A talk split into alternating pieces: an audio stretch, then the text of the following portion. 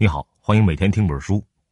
本期音频为你解读的是莎士比亚、牛顿和贝多芬，副标题是“不同的创造模式”。这本书的中文版呢，大约是十六点五万字。我会用二十八分钟的时间为你讲述书中精髓，就是科学工作者和文艺工作者一样，都是以美为最高追求，但他们创造美的模式又完全不同。在咱们的朋友圈里啊，经常会看到一些以“史上最年轻博导”“史上最年轻教授”为题目的帖子。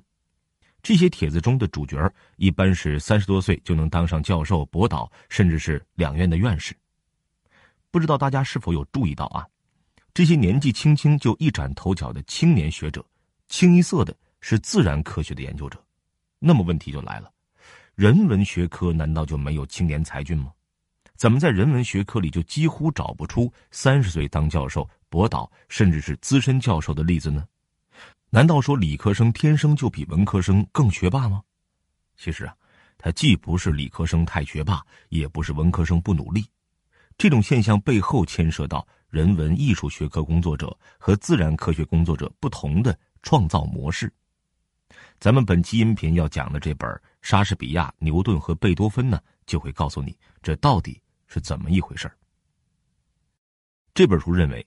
科学工作与文艺工作异曲同工，都是在追求美，但他们追求美的模式有很大的不同。科学家们往往是在青壮年时代完成一生中最重要的发现，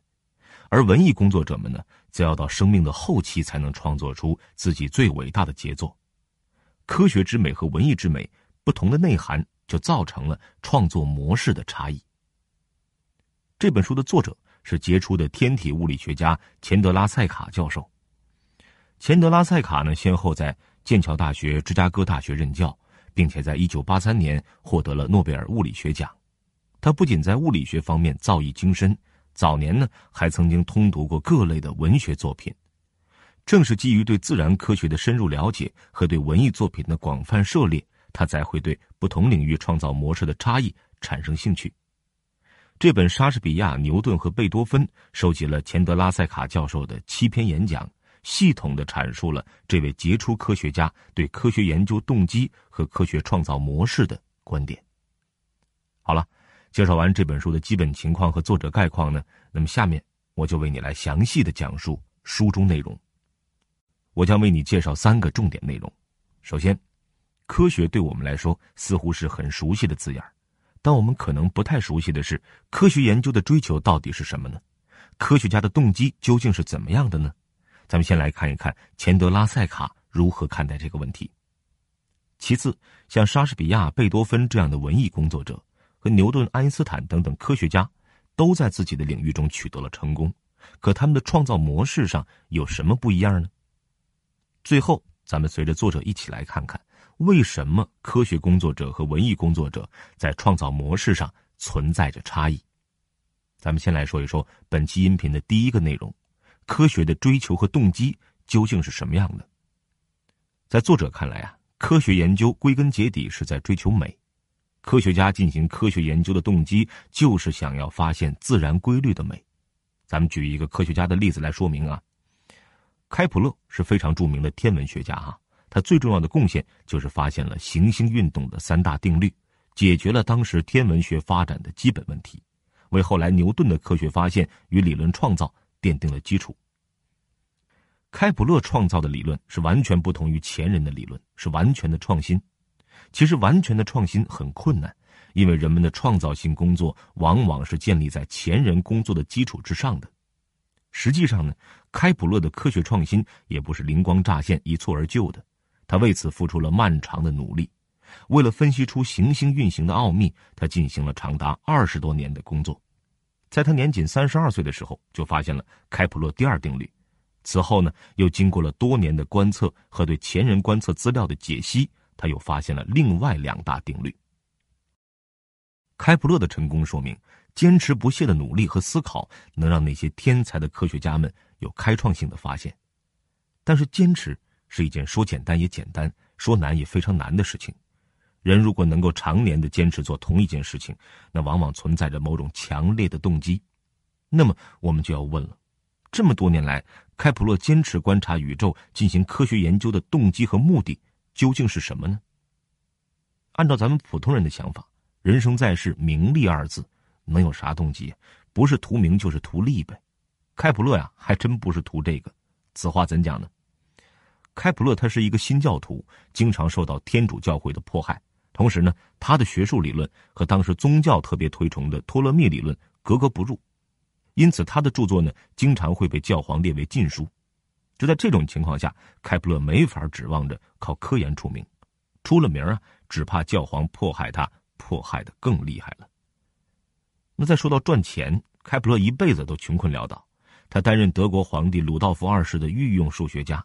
这是一个听起来很洋气，但是干起来非常受气的职位。鲁道夫二世皇帝是个欠薪大王啊，不仅给开普勒开的工资低，而且还经常拖欠。一六三零年的时候，皇帝一连拖了他好几个月的薪水，还躲到雷根斯堡开会去了。结果呢，大科学家不得不化身为讨薪工人，跑到雷根斯堡去追债。就是在这次追债过程中，开普勒不幸生病，几天后在贫病交加当中去世了。那从开普勒的经历，我们就可以看得出来，他进行科学研究，孜孜不倦的探索了二十多年宇宙规律，把自己的生活搞得一团糟，既不图名，也没打算图利。不仅如此，在他取得研究进展的时候，真正能够理解他的人呢，也没几个，懂他的人都还没出生，想找个夸他的人都难。那他为什么还这么执着的进行科学研究呢？根据开普勒自己的描述啊。当他刚发现定律和数据吻合，他画出火星轨道那个美妙的椭圆时，他认为自己仿佛置身于梦幻之中。开普勒在探索宇宙定律的时候，并不是没有遇到挫折，但是呢，似乎有一种东西强烈的吸引着他，让他克服困难，继续前行。在揭示真理的那一瞬，他感觉如梦如幻。从这些描述中，我们看到开普勒一点儿也不觉得科学研究很难，他反而从中啊还获得了极大的愉悦。那么，吸引着开普勒的那个东西究竟是什么呢？作者认为是精确科学中的美吸引了开普勒。那这是什么样的美啊？用著名物理学家海森堡的话来说，这种蕴藏在科学中的美是自然各部分之间以及各部分与整体之间的那种和谐。哎，和谐就是科学之美的本质。而且呢，并不是只有开普勒有追求美的动机，科学中蕴藏着巨大的美。这是众多杰出科学家的共识。著名数学家希尔伯特把科学比作是鲜花盛开的花园，他认为对科学的追求就像是去追寻花园中意想不到的美景。德国数学家魏尔说：“我的工作是把真和美统一起来，如果二者必选其一的话，我会选择美。”就连本书的作者钱德拉塞卡也说。在四十五年的科学生涯中，当他知道新西兰数学家克尔发现了爱因斯坦方程的一个精确解，曾让他在美的面前震颤。那我们从开普勒的事例和众多科学家的阐述就可以看得出来，科学家搞科研的动机其实并不在于名利，而在于发现自然之美和发现自然之美的乐趣，而他们所揭示的自然之美呢，扩展了整个人类对于世界的认识。就是他们创造的价值。著名数学家哈代曾经说过：“科学家和莎士比亚、贝多芬等文艺工作者创造的价值，只有程度上的不同，没有性质上的不同，因为他们创造的东西都是非常美的。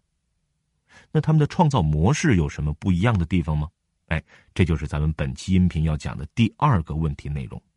科学家与文艺工作者在创造模式上有什么差异？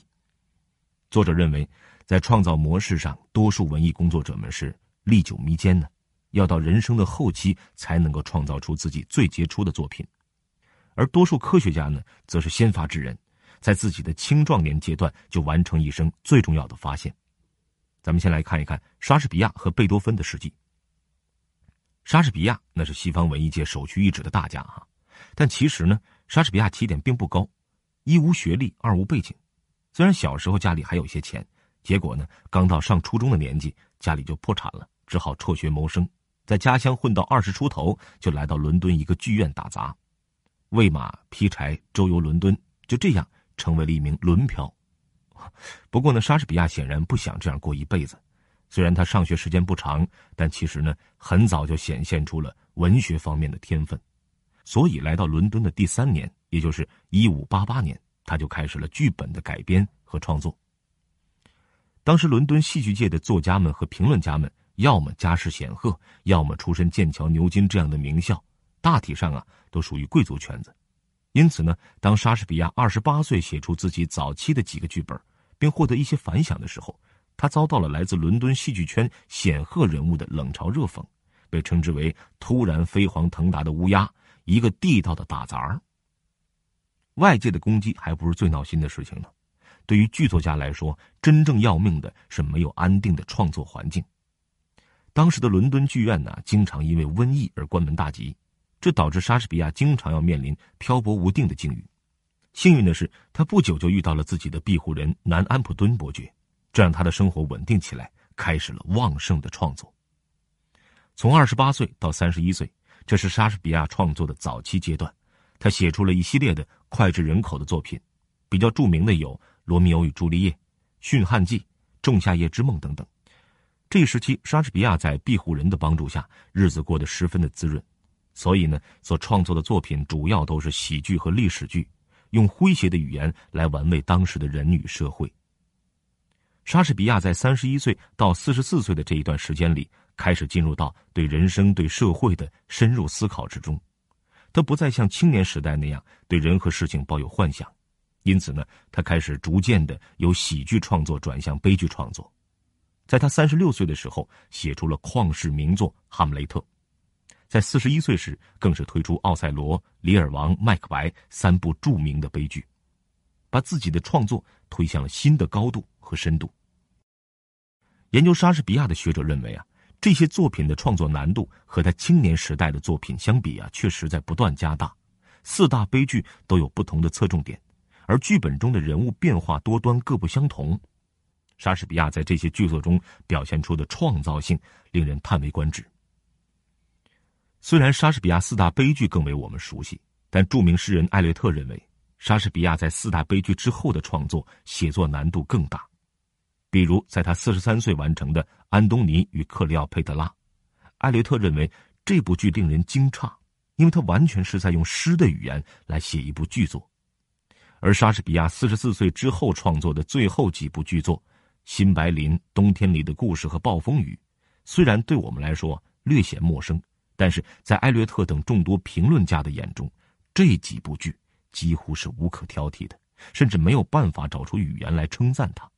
他们说，莎士比亚为了向人们展示更加深邃的感情世界，放弃了平常的现实主义。莎士比亚只活了五十二岁，从他的创作历程我们可以看出，他一生中最杰出的作品完成于他生命的中后期。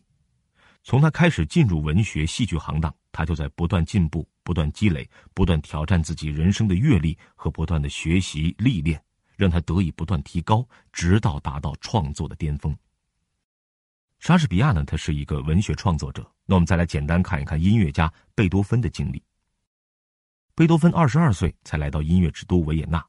拜海顿、莫扎特等当时著名的音乐家为师，并且开始了音乐创作。之所以说二十二岁才开始创作，是因为相对于很多科学家来说，二十二岁已经很晚了。著名的天才数学家伽罗华二十一岁死于决斗，这件事说明什么呀？说明二十一岁之前，他就已经做出了轰动学界的成就。椭圆函数的发现者阿贝尔死时只有二十七岁。若是从科学研究的领域来讲，贝多芬二十二岁才开始创作，那好像真是有点晚了哈。不过还好，贝多芬是玩音乐的，二十二岁的作品虽然不够完美，但他也引起了音乐圈的注意。贝多芬很渴望在这个圈子里头出人头地，然而不幸的是，二十八岁的时候，贝多芬第一次出现了。耳聋的症状，这给他带来了极大的痛苦，但是他的意志并没有消沉，在他三十岁的时候写出了著名的《英雄交响曲》。由于深受耳聋的折磨，贝多芬一度想要自杀，他在三十二岁的时候就立下了遗嘱，但是贝多芬最终没有这样做，他自己在给友人的信中说：“我作为一个普通的人，仅仅为我的艺术和未完成的职责而活着。”因此，从他三十一岁到四十岁的这十年里，贝多芬进入到了他高强度的创作期，写了八首交响曲、五首钢琴协奏曲、一首小提琴协奏曲、二十五首钢琴奏鸣曲等等。著名的《命运交响曲》《田园交响曲》《月光奏鸣曲》《悲怆奏鸣曲》都创作于这一时期。这些作品是贝多芬前期创作的辉煌成就。然而，从四十二岁开始，贝多芬有整整七年没有创作，而他的耳聋也在日益严重。四十九岁后，贝多芬接连创作了第九交响曲、D 调弥撒曲、四首钢琴奏鸣曲、五首四重奏。这些作品与四十二岁之前创作的作品风格迥异，达到了一个新的高度，而这个高度甚至不能为常人所理解，就连他的学生也怀疑，在这些作品中出现的一些不和谐音是不是他耳聋造成的影响。但是呢，经过历史的沉淀，回过头来去看，人们不得不承认，贝多芬最后创作的这些作品是他一生创作生涯中的珠穆朗玛。他在音乐中所表达的思想境界，经过了他多年的深思熟虑，是独一无二的。有音乐评论家认为，如果从后往前看，那贝多芬每十年都比之前十年取得了更大的进步。贝多芬只活到了五十七岁，他是在生命的最后时刻达到了创作的顶峰。作者认为呢，莎士比亚、贝多芬和牛顿，在人类精神文明的创造史上，那是有着同样的地位的。但牛顿和莎士比亚、贝多芬的创造经历啊，却大相径庭。牛顿小时候看上去好像也是平淡无奇，他也是跟咱们一样，十九岁上大学，但是上的学校好一些，是剑桥大学的三一学院。而且上大学的时候呢，我们的微积分发明者当时还只懂得基本的算术。在大学里面，牛顿初战头角，发现了无穷级数方法。就在他二十三岁的时候，剑桥大学因为瘟疫而停课。所以呢，牛顿才回到了家乡，待了两年。过了很多年之后，人们才知道，这两年是改变科学史走向的两年。就是在这两年里，年轻的牛顿做出了科学上的三大发现：微积分、光的色散和万有引力定律。不过呢，虽然牛顿后来承认这两年是他思考数学和哲学的最佳年华，但他似乎并没有把他的发现太当成一回事也不急于发表。他发现万有定律之后啊，便把这件事情抛在一边至少有十年完全没有再考虑过这事儿了。等瘟疫过去，二十五岁的牛顿重返剑桥，到二十七岁时，他便被剑桥大学聘为卢卡斯数学讲座教授。想想看，二十七岁的时候，莎士比亚、贝多芬的创作才刚开始起步，而牛顿呢，已经是剑桥大学的讲座教授了，而且人家还有一大堆震撼世界的成果还没发表呢。这个节奏确实有点快。与同时代的人相比，牛顿实在是超过他们太多，以至于牛顿每次跟他们讨论，都感觉对牛弹琴。比较典型的例子是啊，牛顿完成了光的色散实验之后，造出了消除色差的反射望远镜，结果大家都只关注望远镜，而对望远镜背后的理论充满质疑，这让牛顿感到愤怒。可能正因为如此吧，他对于发表自己的惊人发现非常没有热情，而且屡次在给朋友的信中显得心灰意冷。他说：“能得到公众广泛的好评和承认，我并不认为这样有什么值得羡慕的。这也许会让和我相识的人增多，但我正努力设法减少相识的人。”正因为如此，光学发现发表没过多久，牛顿就去玩别的了。之后十年，他到底去干了啥？这是个谜。但反正他也去搞研究，但是搞出来就是不发表啊。直到一六八四年的八月份，牛顿四十二岁了。当时的青年科学家哈雷彗星的发现者哈雷等人提出了一个行星轨道的问题，跑去请教牛顿。牛顿立刻回答说：“轨道是个椭圆形，而且自己七八年前就已经证明过了。”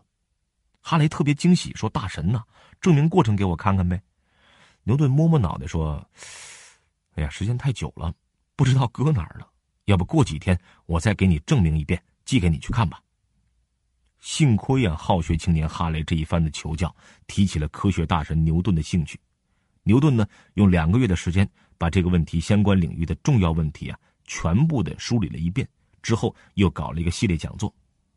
哈雷听了讲座，也看了书，感觉牛顿的发现实在是太伟大了。于是他又一次劝说牛顿。把这些讲座的讲稿出版，甚至愿意自费帮助牛顿出版。由此呢，牛顿的科学激情可能是被重新燃烧了。从一六八四年十二月起，牛顿开始正式写作《自然哲学的数学原理》这本书。书里呢，一共解决了一百九十三个命题，而牛顿写这本著作只花了十七个月的时间。大家可能对这个书的书名没有那么的熟悉，但是呢，牛顿之前发现的物体运动三大定律、微积分等重要发现都包含在这本书当中。它被誉为是第一次科学革命的集大成之作。从此之后，甚至是直到今天，咱们绝大多数人从中学学到的基本物理学概念，都来自于这本书。这本书叫《自然哲学的数学原理》。然而，通过刚才的讲述，我们能够发现，如果不是牛顿自己对世人的智商心灰意冷，把他二十多岁的时候就证明过的问题拖到四十二岁才动笔写的话，那这些发现会更早的为人所知。牛顿活到了八十四岁，所以就算是在四十二岁写出了《自然哲学的数学原理》这本书，他的这些最伟大的发现也是在他的前半生完成的。而此后的四十年间，虽然他自己可能仍然具备着数学、物理方面的杰出能力，但他再也没有认真进行科学研究了。作者说，实际上大多数科学家都是在非常年轻的时候做出了非常卓越的成就。咱们之前提到的伽罗华、阿贝尔都是二十多岁就夭折的著名数学家，像提出黎曼猜想的黎曼只活了四十岁，印度最著名的数学家之一拉马努扬只活了三十三岁。爱因斯坦二十六岁发表了三篇各不相同的划时代的论文，其中就包括了狭义相对论。又在三十六岁提出广义相对论。在科学界，甚至有这样的说法：一个数学家到了三十岁，已经是比较老了。那从莎士比亚、贝多芬和牛顿的例子，我们可以看出来，尽管他们都是划时代的杰出人物，都为人类社会的进步做出了卓越贡献，但他们的创造模式差异很大。文艺工作者看上去老而弥坚，而科学家们呢，则都是天才少年。所以，咱们就要一起来看一看本期音频要讲的第三个问题：为什么文艺工作者和科学工作者的创作模式存在差异呢？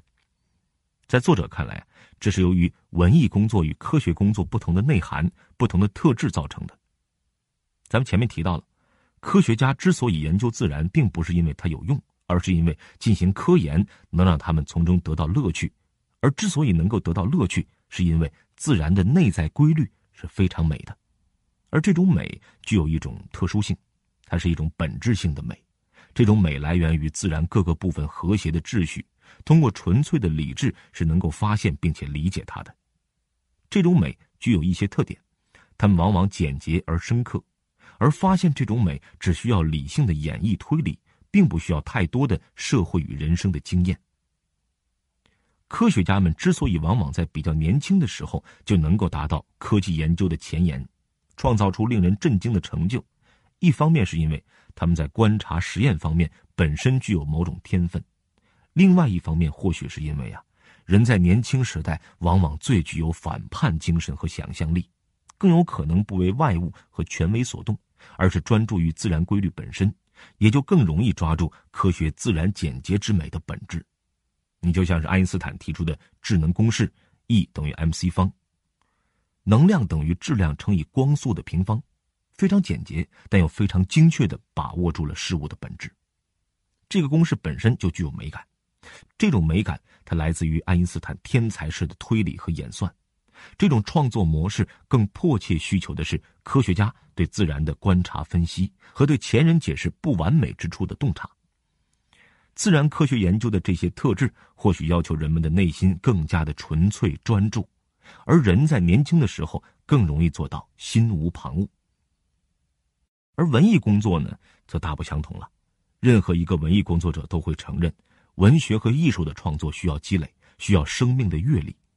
人与人。人与自己、人与自然存在着非常复杂的关系，这些关系中既有理性的因素，也有感性的因素，既互相独立又相互缠绕。人们需要时间去认知自己、认知他人、认知社会、认知自然。这个过程不是通过简单的逻辑推理就能够完成的，在很多时候需要经验的积累和总结，它非常的漫长，而越是积累，就越是有可能发酵出深刻的思想与作品来。即便是像贝多芬这样有天分的音乐家，也曾在他四十七岁的时候，曾发出过一句感慨，就是：“现在我知道如何创作了。”要知道，那个时候他已经创作出了《月光》《悲怆》《命运》等等名作了。而他长时间的反思，也让他在生命的最后阶段达到了新的高度。那应该说，任何有天分的文艺工作者都不可能在毫无生活基础的情况下创作出深刻的作品来。对于科学与文艺的不同，文艺工作者和科学工作者都各自有一番感慨。诗人狄金森可能是被科学家鄙视过，他很委屈的说过：“科学出现的地方，文学就受到排斥。”而达尔文则非常诚恳的承认，自己年轻的时候还是喜欢文艺的，特别喜欢诗词歌赋，还喜欢莎士比亚。但不知道怎么了，科研搞久了，绘画、音乐、诗歌统统味同嚼蜡，实在是搞不清楚是咋回事那由此呢，我们就可以看出来，科学研究与文艺工作追求的美有着不同的内涵。或许正是这种差异，导致了科学家和人文文艺工作者创造模式的差异吧。好了，这本书就讲到这里。下面呢，我们来简单总结一下这期音频的内容。首先，我们聊了聊科学的目的与动机。科学家们进行科学研究，归根结底是在追求美。科学家进行科学研究的动机，就是想要发现自然规律的美，发现深藏在表象之下的本质之美。其次，既然科学家也是要追求美，文艺工作者也是要追求美，他们追求美的模式有啥不一样的呢？通过莎士比亚、贝多芬、牛顿的经历，我们能看得出来，文艺工作者往往是将贵之性，老而愈蜡，越老越能写出杰作来，而科学家就不是这样了，要是三十岁还没震惊世界，那估计这辈子也没啥出息了。最后，咱们一起探讨了一下两种创作模式不同的原因。文艺之美和科学之美具有不同的内涵和特质，科学之美更追求简洁精准，而文艺之美则更看重丰厚深刻。前者需要纯粹的理智与逻辑，而后者则需要老道的经验与厚重的积累。那读完这本书呢？我的体会是，人文艺术与科学都是在追求美，文学家、艺术家们用美丽的诗篇、炫目的色彩来描绘美。而科学家们则是用严谨的方程式来告诉我们这一切美好的根源。归根结底啊，人文艺术之美是加入了人类主观色彩而产生的美，它因人类而存在而升华；科学之美呢，则是一种客观的美，